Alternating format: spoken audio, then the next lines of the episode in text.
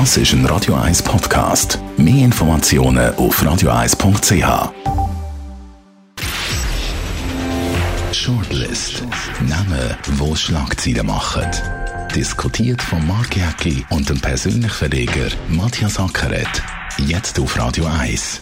Präsentiert von der IH Keller AG. Ihre Skoda-Partner. Jetzt mit dem neuen Skoda Karoq ihkellerag.ch. Willkommen zu der Shortlist. Heute diskutieren wir über folgende Namen. Hans-Peter Fehr, der Direktor von Schutz und Rettung, muss seine Leute mit Sicherheitswesten ausrüsten. Markus Rieffel, am Samstag geht sein Greifenseelauf zum 40. Mal über die Bühne. Und Gerhard Pfister, der CVP-Präsident, provoziert mit einer Negativkampagne. Und das ist doch schon noch ein bisschen erstaunlich für die CVP. Hat die CVP wirklich dermaßen Panik vor dem Rutsch in die Unbedeutendheit, dass sie muss, äh, so provozieren Ja, ich glaube, es ist ein, ein anderes Phänomen. Man hat überall geredet von Digitalisierung, digitale Medien, digitalen Wahlkampf. Es hat in der Rundschau vor zwei Monaten schon einen Beitrag gegeben, wo CVP ihr Konzept vorgestellt haben, eben über Social Media, über... Äh, die machen gar ja. keine Plakate, ja. wo nicht wahnsinnig viel ins Rad, sondern sie setzen wirklich alles in die digitale Welt. Vielleicht ist das ein Problem von dem, dass immer mehr runtergehen. Sie sind gar nicht mehr sichtbar. Wie die Leute, die CVP wählen, das sind ja nicht die urbanen Social Media genau. Freaks wie du, sondern sind die, die in ländlichen Gebieten wohnen, die wollen doch ihre Köpfe sehen auf dem Plakat, oder? Und das, das ist, glaube ich, der ganze Denkfehler, den die CVP macht, dass sie im Prinzip ein falsches Publikum mit den falschen Mitteln erreichen Sie haben das Gefühl, sie seien hip und sie seien frisch und sie seien revolutionär, wenn sie nur aufs Internet setzen. Und sie checken nicht, dass äh, digital, die digitalen Möglichkeiten, die musst du nutzen, keine Diskussion. Aber du musst 360 Grad Kommunikation machen. Du musst schauen, wo sind deine Leute und dort hergehen. Und das macht die CVP nicht. Und dann macht sie es noch mit einer schlechten Idee. Der Wahlkampf. Es ist natürlich viel günstiger, wenn du über das Digitale gehst. Ich habe es gestern mal ein bisschen getestet bei einzelnen Kandidaten. Bei Mauro Tuena hat es funktioniert, bei Fagössi hat es auch funktioniert, beim Köppel hat es schon wieder nicht funktioniert. Also man muss sagen, Sie, äh, Sie, Sie nehmen Kandidaten von ja. den anderen Parteien, denen ihre Argumente und zerpflücken sie. Also ja, Sie machen also, wenn negativ Campaigning, genau, wie man es eigentlich nur aus den USA kennt. Genau, wie man es in Amerika kennt, glaube ich, in England noch ein bisschen. Äh, wenn du irgendeinen Namen gibst von einem Kandidat, das oberste Feld, kommt dann irgendwie die Nationalratsliste oder weiß Gott was, und dann ganz klein steht Werbung, und dann druckst du drauf, und dann kommt, es sieht völlig normal auf, und dann gehst du drauf, warum man den nicht wählen soll, weil er ist für CO2, er ist für das, er ist für das. Also im Prinzip die negativen Argumente vom Kandidaten. Und ich habe es dann ein bisschen getestet, auch bei links, Grünen.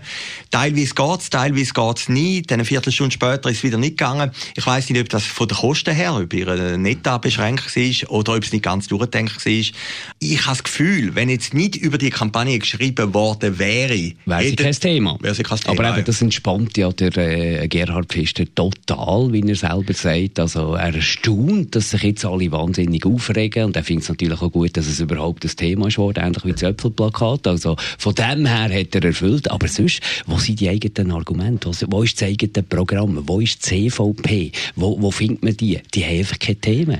Ihre Themen, die finden nicht statt. Und darum muss man es auf diese Art und Weise machen. Und das ist eigentlich irgendwie ein bisschen eigenartig. Ja, ich bin letzte Woche mal durch die Innerschweiz gefahren oder vor zwei Wochen ist das gewesen, oder durch Stockenburg. Das sind ja eigentlich ja gut, jetzt sind das natürlich auch SVP-Lande, aber das sind ja eigentlich die Stammlande, die katholischen Stammlande von der CVP.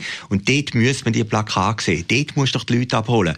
Ich glaube einfach nicht, dass der Wahlkampf funktioniert. Also ich glaube nicht, dass irgendwie ein Bauer, sage jetzt mal im, im Hinterschächental, wo katholisch ist, dann irgendwie äh, beim Google irgendeinen Begriff hier gibt von einem Kandidat und dann auf den kommt. Es ist eine Kampagne, die davon lebt, dass man darüber redet. Also der Zweck hat sie natürlich erfüllt. Wenn man gestern die NZZ anschaut, erste Seite, drei Viertel ist nur über die Matthias, Kampagne. Aber wir reden über die Kampagne und wir reden nicht über Köpfe der CVP, die ja schlussendlich gewählt werden. Also sie, sie pushen irgendwie eben einen Mauro an und dann weiss man, was, für was es da steht und dass das alles schlecht ist. Aber man weiss nicht, wer man das wählen soll. Also, wenn ich den Mauro Twain jetzt im schlimmsten Fall nicht würde wählen aufgrund von dieser Negativkampagne, wähle ich ja noch lange kein CVPler. Ja, klar. Also, völlig, Denk völliger Denkfehler. Der Denkansatz. Ja, ich habe einfach mal ein paar Namen genommen, wo, ich, wo wir gerade in Synchro sind. Oder Paris von, von, von den Grünen, oder? Dort hat es auch wieder funktioniert. Zehn Minuten später ist es dann nicht mehr gegangen das sind halt die Tücker vom Internet. Ich glaube einfach, die Kampagne ist falsch gemacht. Ich, ich glaube einfach, es hat schon noch einen Grund, warum das in einem Politwahlkampf Plakate sind, wie einfach Plakate große Absolut, Sichtbar das, absolut. Du ja. musst alle, alle Vektoren nutzen. Genau, genau. Und, und du, du, musst die eigenen Leute und die eigenen Themen setzen. Genau, und das genau. machen sie absolut nicht. Darum die Frage, ist der Gerhard Pfister noch der richtige Mann für die CVP? Oh, da sehen wir dann nach der Wahl. Ich finde ihn selber als Typ ein interessanter Typ. Also er ist ein, ein intellektueller... Ja, was heisst interessanter ja, Typ? Ja, ja, also ich meine, man kann ja nicht sagen, äh, er sagt der falsche Typ vor der Wahl. Da muss man dann schauen, wie die Wahl ja, aber ausgeht. ich meine, die CVP schwächelt ja schon länger. Ja, die schwächelt, die schwächelt seit, seit die SVP hochgekommen ist. Und zwar also, massiv. Massiv. Ich hätte die Alpha Leute noch genommen als äh, zu groß. Die hätten noch funktioniert, oder?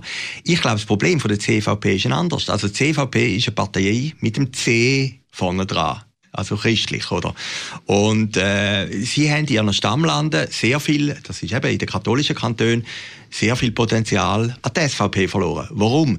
Wie sie ihre eigenen Gebiete irgendwo vernachlässigt haben. Das ist Schwangerschaftsabbruch, das ist Sterbehilfe. Das sind die konservativen Sachen.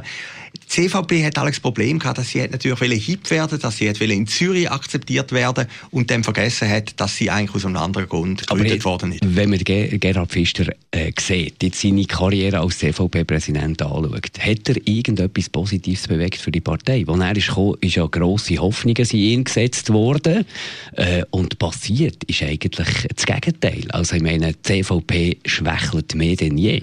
Ja, vielleicht liegt das einfach am Grund. Aber du, du, du sagst ja, mit erst nach den Wahlen. Ja, man sollte, aber, ja, aber, ja. Äh, langsam muss man ja sagen, äh, du, wenn die Partei noch den Turnaround schaffen das sind jetzt eine Richtungswahl für, für äh, die CVP. Wenn die noch massiv weiter runtergehen, dann wird es ja langsam ein bisschen eng. Ja gut, die CVP versteht sich immer als Partei in der Mitte, oder? Ob sie das ist, oder, da sehen wir dann nach der Wahlen.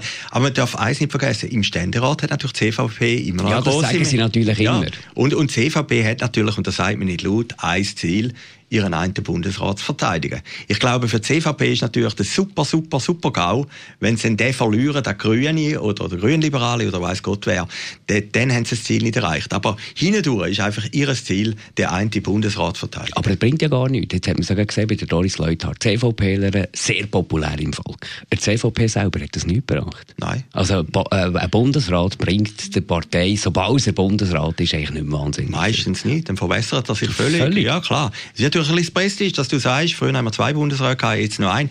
Ich meine, der Gerhard Fischer ist ja noch weitergegangen, das hat halt Mortale gemacht, er hat gesagt, wir wollen wieder zwei Bundesräte, äh, was ich noch relativ mutig finde.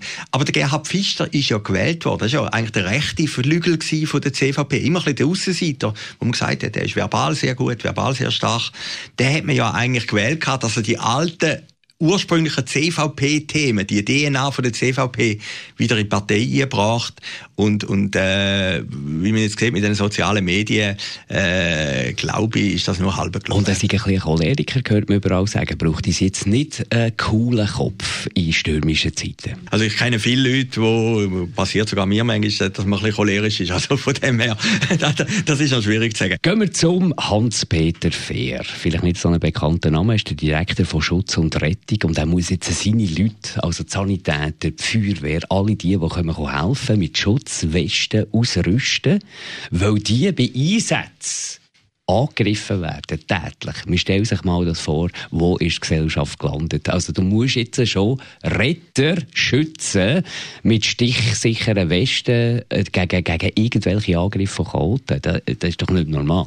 Ja, das ist wirklich nicht normal. Und wir haben wirklich einen interessanten Trend in der Gesellschaft. Auf der einen Seite wird alles immer moralischer, oder? Also äh, wenn einer irgendwie irgendwo anfliegt, dann hat er schon ein schlechtes Gewissen, wie er könnte die Umwelt belastet haben. Äh, also äh, irgendwo selbstgerechter manchmal die Gesellschaft und auf der anderen Seite auch brutaler, oder? Und äh, irgendwo der Kluft geht nicht mehr recht auf. Ich finde, vom Herrn Fehr, das spricht für ihn, dass er seine Leute schützen will. Das, das muss er natürlich machen. Stell dir vor, wenn irgendwo... Aber du musst dir mal vorstellen, ich, ja. ich bin mal selber im Militär und wir haben so Schutzwesten gehabt. Das ist völlig etwas Unangenehmes zum Tragen. Du kannst nicht, äh, gut, das sind kugelsichere Westen aber du kannst dich kaum noch bewegen. Jetzt müssen die Retter freie Hand haben, müssen Bewegungsfreiheit haben, um zu helfen und werden jetzt eingeschränkt mit so einer Weste. Ich glaube, es ist nicht eine Kritik jetzt am Herrn Fehr und seinen Aktivitäten. Nein, es ist eine Kritik, ist eine Kritik an der Gesellschaft. Genau, genau. Oder man hat ja auch bei einem Unfall, hat ja ein Phänomen gehabt, bei der A1 hat es einen Unfall gegeben, wo dann plötzlich 20 Gaffer drin gestanden sind und gefüttert haben Gut, die werden jetzt mittlerweile büßt. Sie werden büßt und das finde ich in dem Punkt auch in Ordnung. Oder? Aber also, da ist doch eine rote Linie, die da überschritten ja, wird bei Demonstrationen. Da kann man ja sagen, da verteidigt man möglichst friedlich natürlich seine Argumente, egal welche das man hat, egal wie unverständlich das Gegenargument sind, aber dass man dermaßen ausrastet und dermaßen äh, rot sieht, dass man sogar die Helfer behindert und attackiert. Da hat es früher sicher weniger gegeben, ja. Wer muss da einschreiten? Ja, da muss, also ich, ich glaube jetzt gerade so etwas wie der Affair ist natürlich ein Präventivschlag. Er muss seine eigenen Leute schützen, das ist schon richtig. Das ist oder? richtig, absolut. Und, und da hast du natürlich nichts anderes, das ist ja eigentlich auch ein bisschen wie diesen Fußballkrawall und Chaoten dort. Da muss halt der Staat durchgreifen und man kommt nicht um harte Strafen um. Exemplarisch harte Strafen. Sonst, ich meine, ich habe gedacht, letzte Woche die Demonstration von diesen ultrakonservativen... Marsch gegen das Leben, oder ja, für das Leben. Der ist ja noch in einem Bereich von der Stadt Zürich, wo jetzt nicht groß betroffen war. Ich meine, dass jedes Mal äh, Feuer und Flammen und weiss Gott muss geben. Das ist schon ein bisschen eine, eine komische Kultur, die wir mittlerweile haben. Hat es natürlich schon immer gegeben, am 1. Mai, aber, aber jetzt in dieser Radikalität hat es das alle seit 80 Jahren nicht mehr gegeben. Zum Schluss noch etwas Erfreuliches. Der Markus Riefel, der Mr. Greifenseelauf, feiert mit seinem Greifenseelauf das Jubiläum zum Samstag, zum 40. Mal. Du hast ihn, glaube ich, auch schon gelaufen. Nein, ich habe nie gelaufen. gelaufen. Nein, ich habe die Phase in meinem Leben, wo ich Marathon, ich habe vier Marathon ah, ja, Halbmarathon ist natürlich ein bisschen zu wenig gewesen, Nein, aber ich habe immer trainiert dort am Greifensee, also zwei, drei Mal rum. Ich habe dann mal gehen und bin dann gleich nicht gegangen. Immer großer Respekt gehabt. Das sind ja zwei Brüder gewesen, Riffels, die das gegründet haben, dass sie da 40 Jahre, du musst das mal vorstellen, 1979, gleich halt wie Radio 24, dass sie das durchgehalten haben. Äh, ja, und immer noch grösser gemacht haben. Also, wenn man, wenn man so ein die, die Zürich Laufgöppläufe, wo ja auch dazu kommt, ich bin ja am einen oder an anderen schon gewesen. Und der ist dann wirklich so eine Krönung, hochprofessionell. Ist, ist, ist natürlich Mutter aller Schlachten, oder? Illuster, ja. gut vermarktet, viele Partner, die dort mitmachen und es ist ein sensationell schöner Lauf. Super. Also, Wunder, es erstaunt mich, dass du ja. als, als Laufgourmet den nie hast ja, ja, gut, das war im anderen Leben. Gewesen. Also vor zehn Jahren war das. Gewesen. Ich habe den Griffensee immer eine attraktive Strecke gefunden. Sehr hart. Ist gleich noch 17 Kilometer, glaube ich, normal. Und dann musst du noch etwas dranhängen. Also jeder, der das macht, größter Respekt. Und 1982, da bist du natürlich zu jung, Los Angeles und ja, Natürlich kann mich noch erinnern. Silbermedaille, 5000 Meter. Hat ja. bis heute über 3000 und 5000 Meter den Schweizer Rekord. Auch 25 Jahre nach seinem Karrierenende. Und das ist natürlich schon für, für jeden, der läuft oder dort sich ein bisschen versucht hat, ist natürlich der Riffel ein Halbgott, oder? Und das ist ja bis heute geblieben und wir können nur gratulieren. Und äh, für mich als ausgewanderter Berner natürlich auch Balsam aufzählen. Der ist ja in Bern auf die Welt gekommen, ist für den Stadtturnverein Bern gelaufen, hat, glaube immer noch irgendwie ein Geschäft in, in Bern, hat dort angefangen, seine, seine Refill Running aufbauen in Bern, Münstergasse 10, dort hat er eine Filiale gehabt, weil sie als gestern war. Das ist natürlich ein grosses, ein grosses er ist ja dann, glaub, er ist dann der Familie auf Fuster gegangen, oder? Genau. Und er ist wieder zurück nach Bern, oder? Er ist einfach dort für den Stadtverein Bern, hat auch die grossen Erfolge dort, dort gefeiert, ist, glaube ich, auch immer noch involviert an den Grand Prix von Bern und Frauenlauf hat er äh, gefördert. Und er sagt ja auch im Radio 1 Interview jetzt zum 40 Jahre Jubiläum, die Frauen sind brutal auf dem Vormarsch fast mehr als die Hälfte der Teilnehmerinnen und Teilnehmer beim Greifenseelauf sind Frauen. Mhm. Ja, das spricht. Gut, also, ein grosser Frauenversteher. Ja, ja. Er ist ein charmanter Typ. Er ist auf dem Boden geblieben. Frau Metzler ist ja, glaube ich, mit ihm gerannt, New York Marathon. Ich mag mich noch gut erinnern, ich bin dort, ich habe dann auch ein Buch über das geschrieben, der Hammermann. 2004 bin ich an New York Marathon gegangen. Das ist das Größte, das ist König. Und da hat es zwei Veranstalter gegeben, Riffelreise und, und dann noch Albisreise. Ich bin mit Albisreise gegangen. Wie ich habe immer das Gefühl, Gefühl, Riffel reisen ist einfach, äh, für da bin ich einfach schlecht. Oder? Also, es ist jetzt so, so ein, ein elitäres Denken gewesen. Also, Albis hat das super gemacht. Ich habe mich dort äh, irgendwo wohler gefühlt, wie das sind alle gesehen, in meiner Distanz um vier Stunden 30, vier Stunden 50 rum. Und, und Riffel, das ist natürlich einfach König gewesen, wie die, äh, Christine Schneider, meine langjährige Bekannte und Freundin von, von Tele Zürich, die ist natürlich super gewesen, die ist, glaube ich, unter drei Stunden gewesen, die ist natürlich mit Riffel gegangen.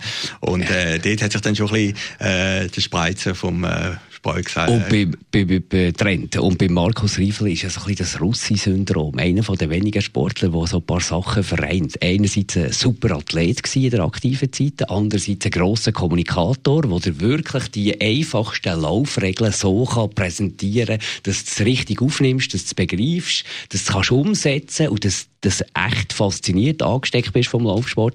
Und andererseits natürlich das dritte noch grosser Unternehmer. Einer, der kann rechnen kann, einer, der clever ist im Verhandeln, einer, der das Geschäft sieht. Ja, das ist ja Sie haben ja dann, glaube ich, den Mikro verkauft, also hat dem auch ja, eine Fortsetzung gegeben. Nein, es sind ja zwei Brüder gewesen. Grossartiger Typ. Und äh, ja, Russi ist richtig.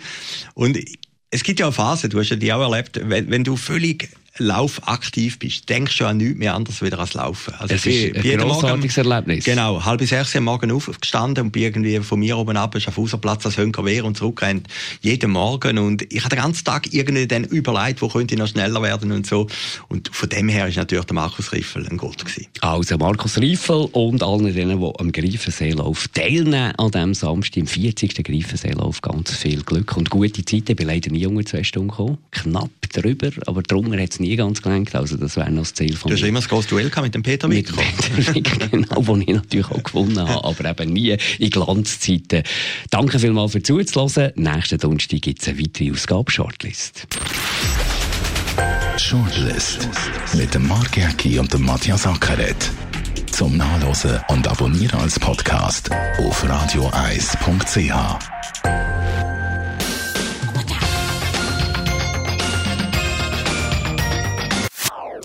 Das ist ein Radio 1 Podcast. Mehr Informationen auf radioeis.ch.